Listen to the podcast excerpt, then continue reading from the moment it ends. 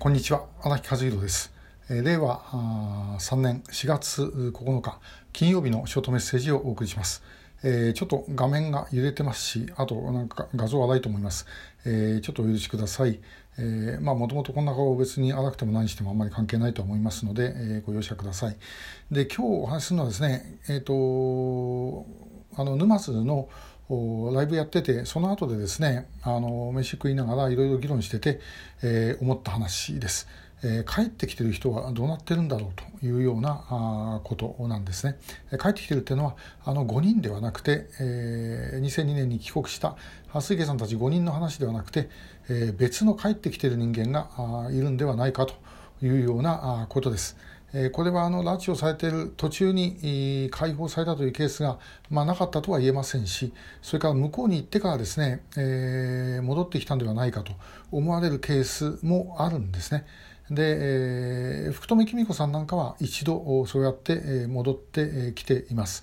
他にもおそらくいるはずです。で、えー、高沢浩二さんの著書「宿命」の中でですね、えー、田宮高丸があの淀子藩の田宮高丸が、えー、高沢さんに言った言葉、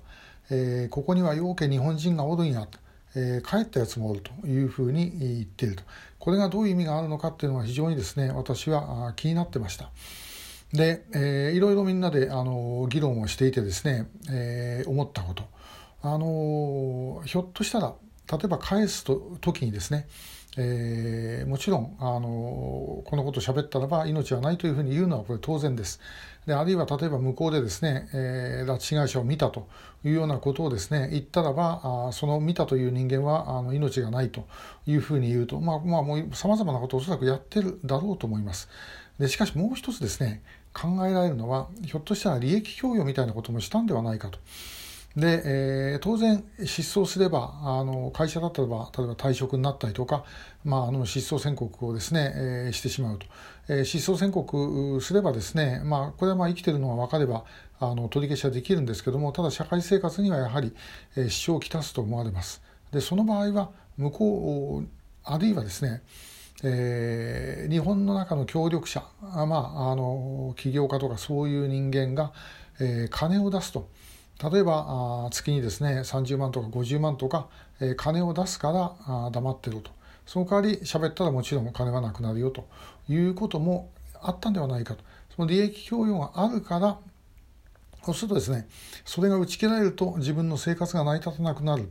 え、ということでですねあのもう喋らないという人もひょっとしたらいるんじゃないだろうかなというふうに思ってます。で、えー、特定失踪者のリストの中で、まあ、50人余りの人が、えー、一応見つかってます。で見つかった人は警察は拉致の可能性はないというふうに大体発表するんですけども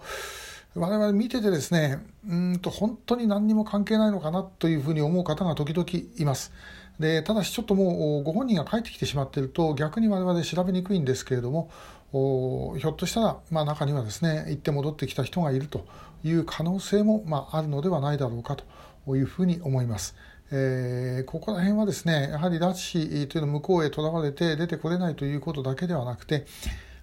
さまざまなことが行われている可能性というのをですね、えー、ぜひ考えてみていただきたいというふうに思います。で、えー、そういう場合にはなかなか北朝鮮も拉致の全貌をですね明らかにするということはあまあ難しいだろうと